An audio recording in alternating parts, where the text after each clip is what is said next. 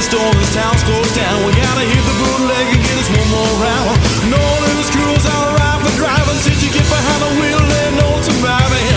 Next thing we're out the door, had the cat out of the bill straight before we were. Drunk and driving to a real good time, yeah. Driving out on Salut, ici Eric du groupe La Gâchette.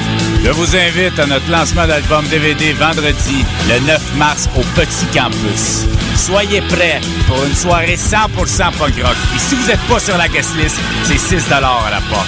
Pour plus d'infos, allez sur lagachette.xc.ca.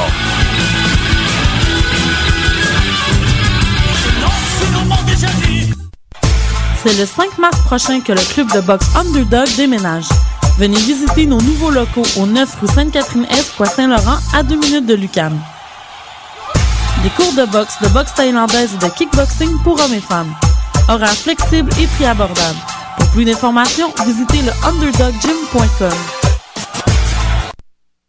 La 30e édition du Festival international du film sur l'art, le FIFA, présente en association avec Astral du 15 au 25 mars prochain 232 œuvres cinématographiques provenant de 27 pays.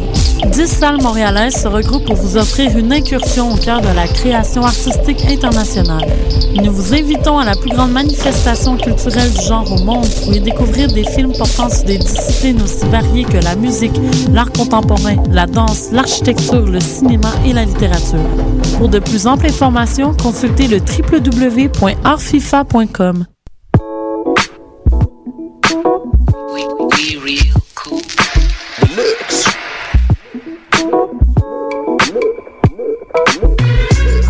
Vous écoutez Choc FM, l'alternative urbaine.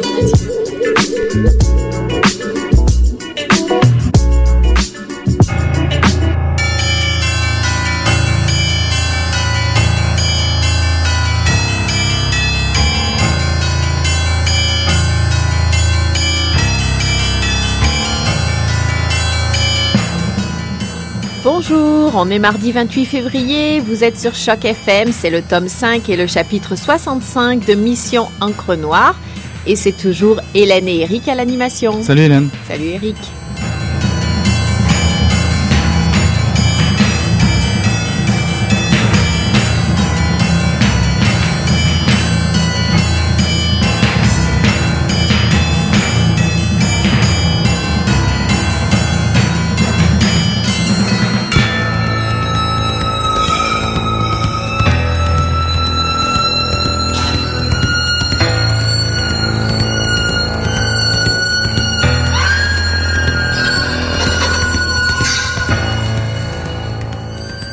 Lettre morte 1988, collection de Prague. Ces lettres enrubannées, feuilles arrachées à divers carnets, semblent toutes adressées à des femmes dont nous ne connaissons que les initiales. Aucune n'est datée. Aucune ne fut postée. Elle serait de la main du collectionneur anglais Sébastien Vigroom. Vigroom avait l'intention de les assembler en un manuscrit écrit en anglais, The Last Love Letters on Earth. Nous en connaissons la dédicace, en mémoire de tout ce qui n'eut jamais lieu, et un fragment explicatif où il est question de cette triste alchimie qui entraîne la transmutation des sentiments en littérature. On peut aussi y lire, parmi d'autres phrases illisibles, écrites avec une encre diluée, cette question. Existe-t-il un lieu où sont archivés les sentiments irrésolus et irrecevables, et où ces lettres enfin sont reçues? Alors c'était un extrait de Vigroom de Daniel Canty, un livre paru à l'automne 2011 aux éditions La Peuplade. Et euh, Eric, je trouve cet extrait un petit peu court. Alors est-ce que tu en aurais pas un autre Eh ben, à nous sûr. lire? Un Le petit second. clin d'œil à nos amis. De dans ta bulle, c'est ça, c'est ça que tu voulais dire? Oui, ou- Entre autres. Ceux qui aiment les labyrinthes. Celui-là s'appelle Montre lièvre, extrait de Patience. Cette, montre de gousset plaqué or de marque Admiral, fabriquée en 1911, semble être surgie des soubassements du rectorat d'Oxford. Cinq étudiants en logique rassemblés dans les souterrains pour se raconter des histoires de fantômes remarquèrent une longue chaînette dorée dont l'extrémité disparaissait dans la noirceur. Ils la suivirent jusqu'à un terrier ménagé entre les fondations. À la flamme d'une allumette, il paraissait insondable. Un couinement et la chaîne se mit à glisser par elle-même à toute vitesse vers les profondeurs. Un des étudiants saisit la montre. La chaînette se détacha avec un tic-clic. Du même coup, les aiguilles s'arrêtèrent. Son tic-tac se tut lorsqu'il la prit dans sa main. Les cinq étudiants furent affligés à partir de ce moment d'un mal étrange, une sorte de dyslexie temporelle. La lecture des horloges leur était devenue impossible et ils n'arrivèrent plus jamais à temps à leur cours. Convoqués au comité disciplinaire, ils évoquèrent la rencontre du lièvre invisible. Ils racontèrent à leur juge, le cœur battant, comment une voix inhumaine et aiguë au fond du terrier avait crié au moment du déclic qui avait détaché la montre. Enfin, au moins, je ne tarderai plus! les cinq amis furent expulsés de la prestigieuse université l'année suivante et forcés de réintégrer le foyer familial. Par la suite, ils connurent tous de grandes difficultés à s'adapter au monde adulte. Malgré leur talent et la fougue qui les avait jadis animés, ils vécurent après ce châtiment des vies de célibat et de résignation cléricale. Alors, ce sont deux extraits bien étranges de ce livre, donc euh, je rappelle le titre Vigroom de Daniel Canty. Alors, je vais en parler un peu parce que ça mérite quelques explications, n'est-ce pas? C'est un livre atypique en trois parties bien distinctes. Alors, c'est pas facile d'en parler, je vais donc rester simple et passer en revue chacune des parties. La première, assez déjantée et parfois elliptique, présente Sébastien Vigroom, un homme assez énigmatique, collectionneur d'objets, qui compte parmi ses amis quelqu'un qui lui, vole ses objets. Cela, se passe à Londres en octobre 1944 et Vigroom, assez fantasque, finit par organiser sa propre disparition.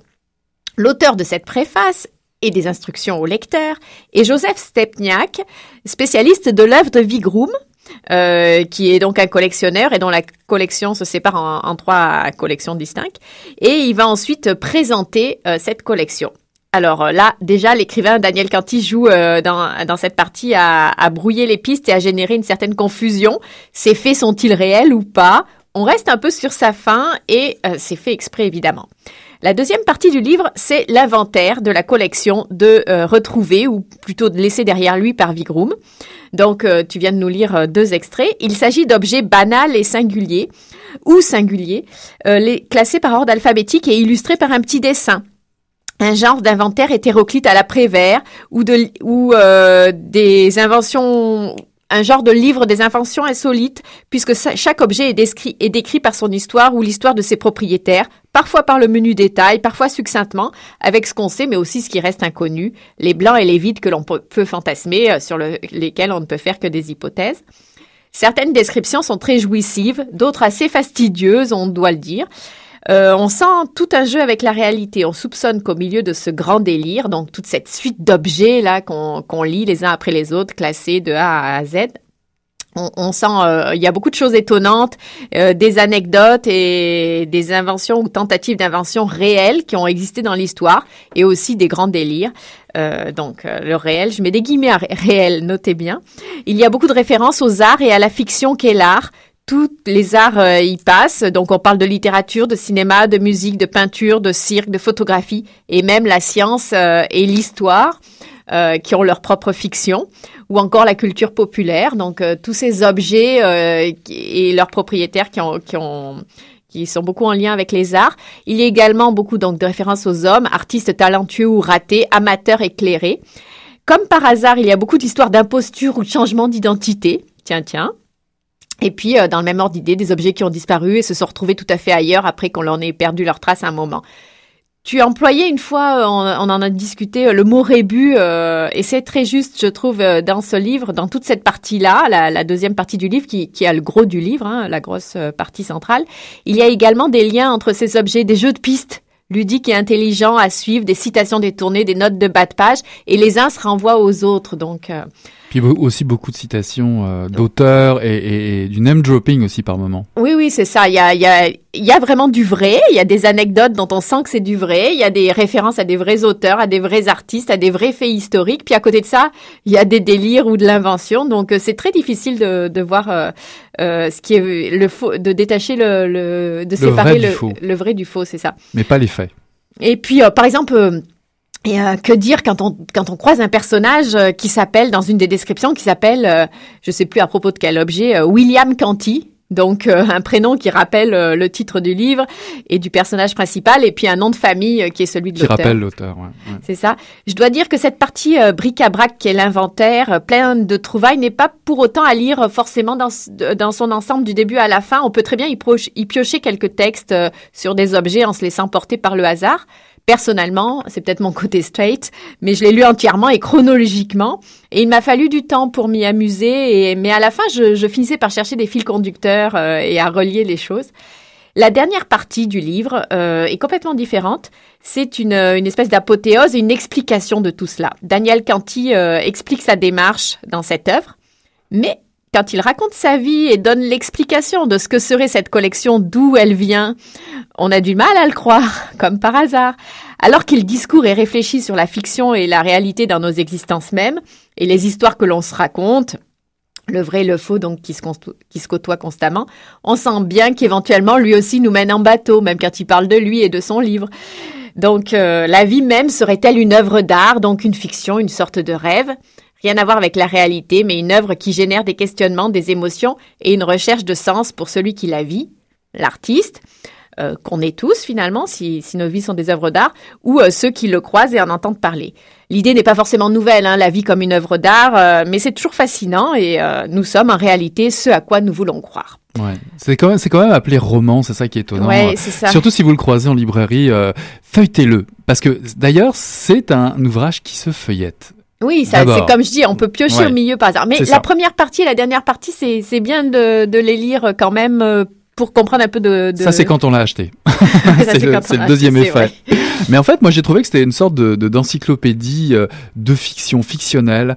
Euh, à chaque page, à chaque objet, une nouvelle histoire nous emmène ailleurs. Ouais, Ça a une forme de rêverie, mais souvent très attachée à certains faits. Ça va nous ramener à certains souvenirs concrets, voire même des souvenirs de lecture, pourquoi pas pour certains auteurs, ou simplement des extraits de la culture populaire. Donc forcément, il y a, y a- y a une encre quelque part euh, dans chaque histoire. Oui, c'est ça. Mais il y a des choses qui nous parlent, d'autres qui nous parlent euh, moins. Au final, c'est un livre assez inclassable. Et juste, tu le disais, il porte sur la couverture l'étiquette roman, mais pour moi, c'est avant tout un essai sur l'art et la fiction, le récit. En les mettant à l'épreuve du terrain, quelque part, c'est euh, le livre illustre en lui-même la réflexion qui le porte. C'est un essai, mais il fait ce dont il parle. Il parle de la fiction, donc il est un roman aussi. C'est un jeu d'écriture à double ou triple sens. Et euh, bah, alors, je voudrais dire quand même que ce labyrinthe littéraire, on pourrait l'appeler comme ça, moi Ouais, je dirais, mhm. est tout de même assez exigeant et un peu obscur parfois, mais compensé par une certaine, un certain humour british, souvent j'ai trouvé qu'il y avait. Et euh, je sais pas si ça t'a fait cet, cet eff- effet-là. Et c'est euh, et un côté farfelu qui allège tout ça. Ouais, puis un côté visuel aussi. Hein. Il y a les dessins, donc Oui, alors ça, il y a des dessins, ça attire, ça attire à aller plus loin. On se demande c'est quoi ce truc, ce truc farfelu, ce dessin, mais ça ressemble à rien. Ça ressemble à un truc que je connais vaguement, mais ça reprend autre chose. C'est quoi le texte qui va Il y a avec? aussi des objets très ba- très banals. Oui, oui, enfin, on bien peut sûr. trouver une bouteille d'eau, puis là, il va te raconter l'histoire de cette bouteille d'eau, Ouais. à qui elle a appartenu, je sais pas moi, un grand de ce monde, un- ou un. On pourrait même se demander quelle, quelle histoire j'aurais moi-même raconté à- avec cette fameuse bouteille d'eau.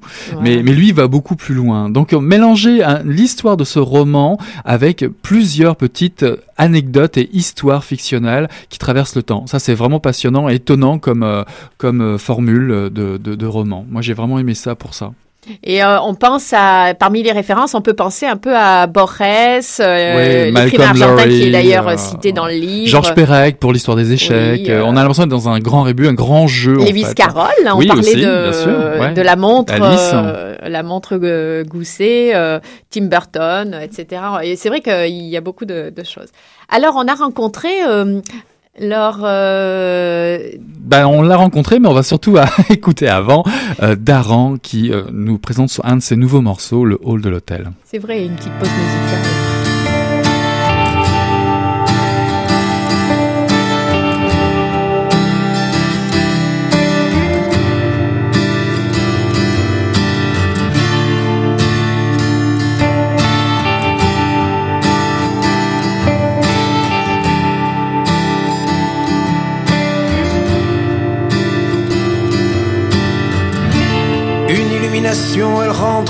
L'hôtel et commande une boisson en s'essuyant deux perles.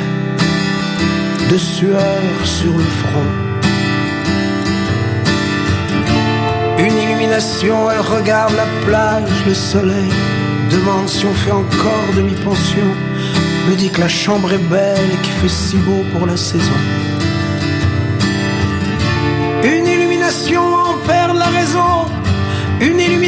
Qui tombe soudain du ciel, c'est plus fort qu'une étincelle, quand on n'attendait plus rien d'ici bas, quand on n'attendait plus rien de bon. Plus rien d'aussi beau, d'aussi beau. Elle ouvre le coffre de sa Mercedes diesel, en sort de sac et les dépose sur le perron. Dit qu'il n'y a pas de problème, qu'elle prend la chambre pour la semaine. Une illumination, c'est presque criminel, c'est comme un orage de grêle qui vous rappelle qu'on a été si beau, qu'on a été si fort et si bon, et qu'on a tout raté, on ne sait même plus pour quelle raison.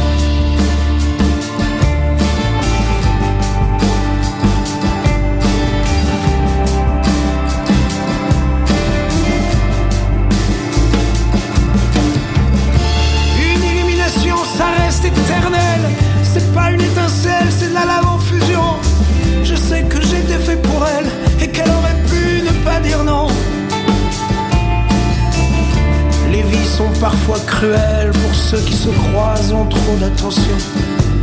C'est la fin de l'été, l'automne est déjà dans le ciel, l'hiver se pointe à l'horizon.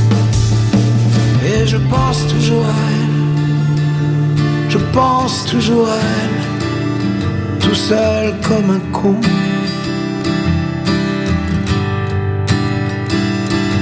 Et je pense toujours à.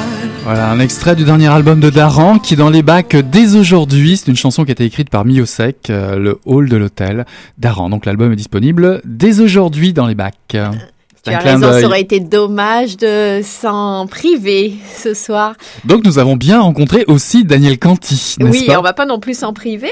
Euh, on a, on l'a rencontré au salon du livre, mais on avait mis de côté euh, au congélateur euh, cette entrevue parce qu'on voulait la passer quand on présenterait Vigroom, parce que ça complète bien effectivement la lecture du livre. Donc c'est une entrevue avec Daniel Canty. Il y a un petit peu de bruit autour, comme toutes les entrevues du salon du livre. Ça met de l'ambiance. Ça met Et- de la vie. Écoutez-le, euh, voilà. Daniel Canty.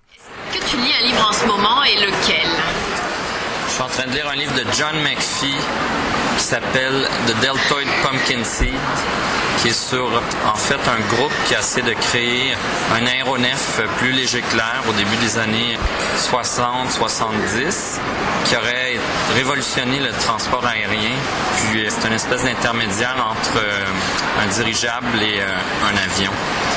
Puis John McPhee, c'est un grand essayiste américain qui écrit toujours sur des sujets étranges, comme des points où euh, le monde a failli changer. Où est-ce que tu trouves tes livres?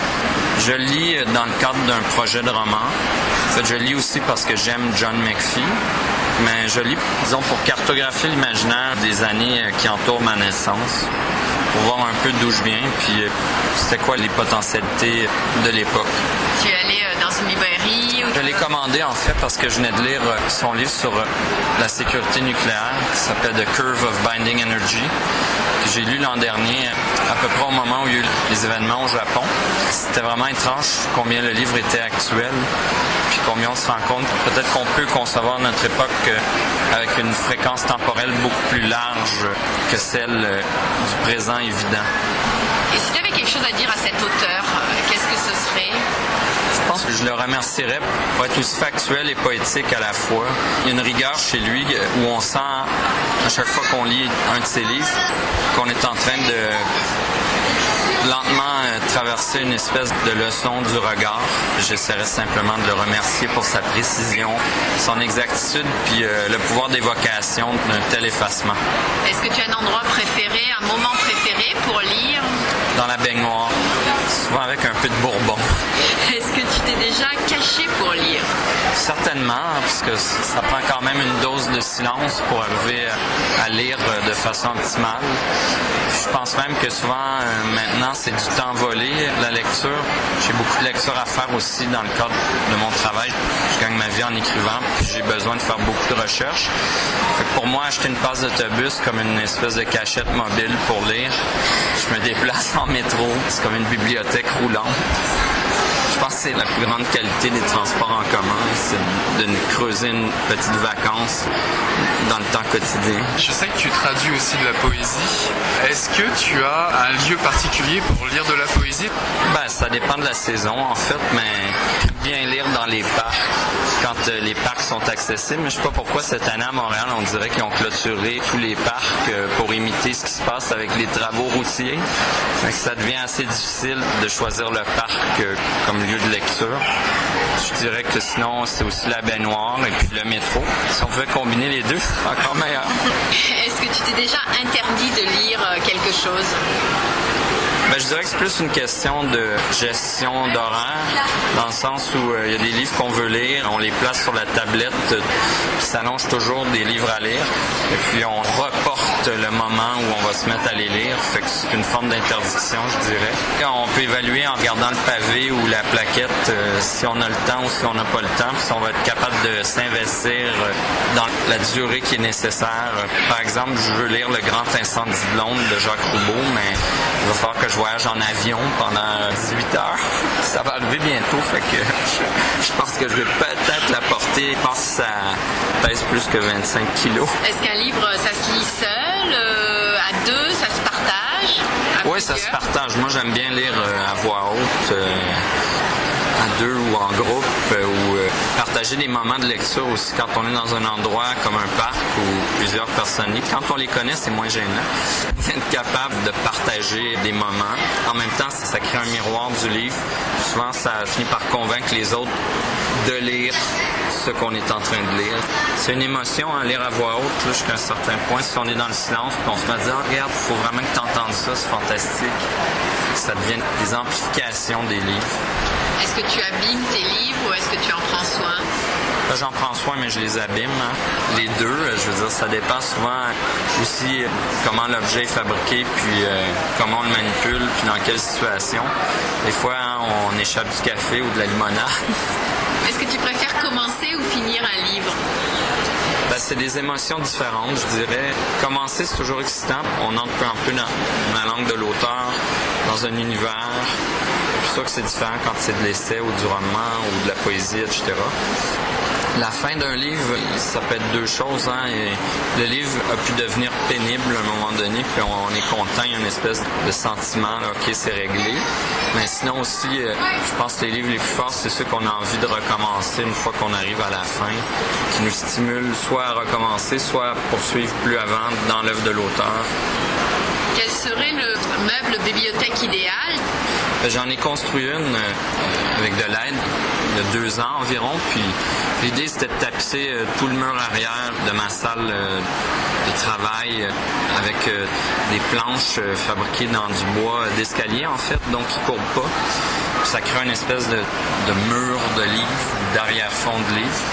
Je sais pas, il n'y a pas de bibliothèque idéale en tant que telle, mais pour moi, ça, c'était l'idéal. L'idéal est lié à l'espace qu'on occupe, en fait. Puis dans ce cas-ci, c'était la solution, euh, je crois, pour euh, vivre avec les livres. Est-ce que tu as un auteur euh, ou une œuvre qui t'a particulièrement marqué? des lectures que j'ai faites à l'adolescence, en particulier Borges, Calvino. Ça, ça a été vraiment marquant. J'ai dû lire fiction au complet une douzaine de fois, puis euh, je relis certaines des nouvelles euh, régulièrement. Calvino, c'est plus sur euh, l'invention des formes, l'idée qu'un livre soit capable d'inventer sa propre forme. Ces espèces de leçons, l'élégance de Borges, sa prose cristalline, la façon dont il expose, je crois, la réalité de la fiction, c'est quelque chose qui m'a beaucoup ému en fait. C'est un peu le compteur de notre solitude face à nos fictions. Puis dans le cas de Calvino, cette espèce de bonne humeur, ce jeu. Perec aussi, c'est un de mes plus grands accompagnements. Thomas Pynchon. Arc-en-ciel de gravité, Gravity's Rainbow, je pense que c'est un des plus grands livres pour moi du 20e siècle. Peu importe ce que ça veut dire, ça, mais c'est le genre de formule qui dit qu'on aime ça. Tous ces inventeurs de formes, puis aussi des espèces d'iconoclastes jusqu'à un certain point, parce que comme Raymond Queneau, qui est un de mes préférés, disait, on rigole pas assez en littérature. C'est des gens qui avaient parfois le rire triste, parfois le rire tout simplement euh, riant. Quelque chose là-dedans, dans cette espèce de joie. Ça renoue aussi avec euh, nos vertes lectures, puis euh, comment on s'est inventé euh, comme lecteur, comme auteur, bien avant qu'on sache ce que ça veut dire le mot littérature. Ça sert à quoi de lire? Je pense que c'est un accompagnement à la vie. hein. Pour moi, là, je vais parler de fiction, mais bon, la littérature, les arts du langage, c'est une façon d'amplifier l'expérience, c'est une façon de la creuser, c'est un accompagnement qui est intuitif. C'est quelque chose que je me suis mis à aimer très très tôt, et puis qui a toujours été là. C'est presque comme euh, ma façon de m'investir avec le mystère du monde. Est-ce que tu as toujours un livre avec toi? Pas présentement, mais j'en ai un au kiosque de la Peuplade. J'ai le livre que je suis en train de lire. euh, souvent, les gens se demandent pourquoi je transporte toujours un sac. Ben, diverses raisons, mais une des raisons, c'est pour pouvoir porter un livre qui rentre pas nécessairement dans ma poche. Bah voilà, on rigole pas assez en littérature et puis euh, le roman qui invente sa propre fiction. Hein Une belle définition fin- finalement de son propre livre. Oui, hein. Vigroom, donc aux éditions La Peuplade de Daniel Canty. C'est ça. Rapidement, euh, je fais appel à, vo- à votre mémoire. Souvenez-vous de Zippo, ce roman noir à quatre mains paru euh, chez, les- chez les Méac. Joël Casséus et Mathieu Blais, les deux auteurs, nous annonçaient en studio la parution à venir de leur roman en France. Bah, c'est chose faite. Zippo paraîtra dans l'Hexagone chez Kiklos le 19 mars. Les deux écrivains seront présents au Salon du Livre de Paris pour en faire la promotion. D'ailleurs, une traduction du roman est aussi prévue vers l'anglais euh, avec Exile Press. J'en profite également, ça fait longtemps que je voulais le faire, pour vous présenter le travail de poésie de Mathieu Blais, euh, même si nous n'en présentons pas souvent à l'émission. Celle-ci vaut le détour et l'occasion fait le larron, comme on dit. Trois volumes parus aux éditions Trois Pistoles, que le, ri, que le cri détaché de ta colère, paru en 2005, L'isme en 2006 et plus récemment en 2011, l'excellent et je pèse mes mots, Los Hermanos, mes frères, qui est plutôt un genre d'essai poésie. C'est une poésie sombre, militante, une prose combat qui révèle un désir d'être et de vivre autrement. Mathieu Blais incarne la ferveur de l'esprit euh, de révolte et exalte le refus d'autorité. Sa poésie est un champ de bataille, une quête de la parole engagée dans la société d'aujourd'hui. Il conclut une suite poétique avec ce dernier ouvrage, révisé par Victor Lévy-Beaulieu lui-même, rappelez-vous l'émission de la semaine dernière, ouvrage que je recommande donc fortement, un bel objet pour refuser la soumission et retrouver la voie de l'indignation. D'ailleurs, j'en profite, je vous, allez, je vous donne, je vous cite un extrait de la quatrième de couverture. J'écris de l'horreur, de la contingence. Ceylan écrivait dans l'après-Auschwitz. J'écris dans l'après-Auschwitz. De Sarajevo aussi, de la Tchétchénie, du Rwanda et du Cambodge. J'écris du Darfour et de tellement de charniers. J'écris de l'horreur répétée en boucle accélérée. Mathieu Blais, Los Hermanos, mes frères, euh, chez euh, Trois Pistoles 2011. Je tenais tellement à vous le dire. C'est déjà fini. On est en plus, on est à l'heure. C'est fantastique, n'est-ce pas? Oui, Euh, alors, en tout cas, on a fait cette petite euh, ouverture vers euh, un des auteurs qu'on aime bien, Zippo, qu'on avait rencontré il y a quelque temps. Euh, c'est très euh, sympa En tout cas, euh, de les suivre. Exactement, puis on va les recevoir bientôt pour leur, leur nouveau projet, j'en suis sûr. Voilà, c'était Mission Encre Noire. Bah écoutez, on vous dit à la semaine prochaine. À la Salut semaine Hélène. prochaine, Eric.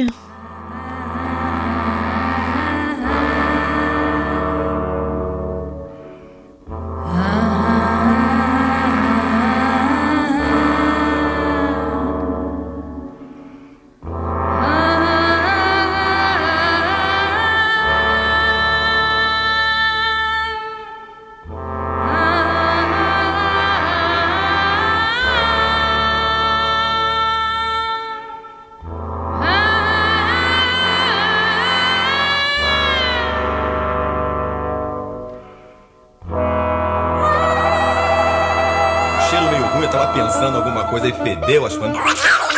Pô, mas o negócio tava bom, bicho. O negócio tava bom, só quando ele tava tão entupido. Olha.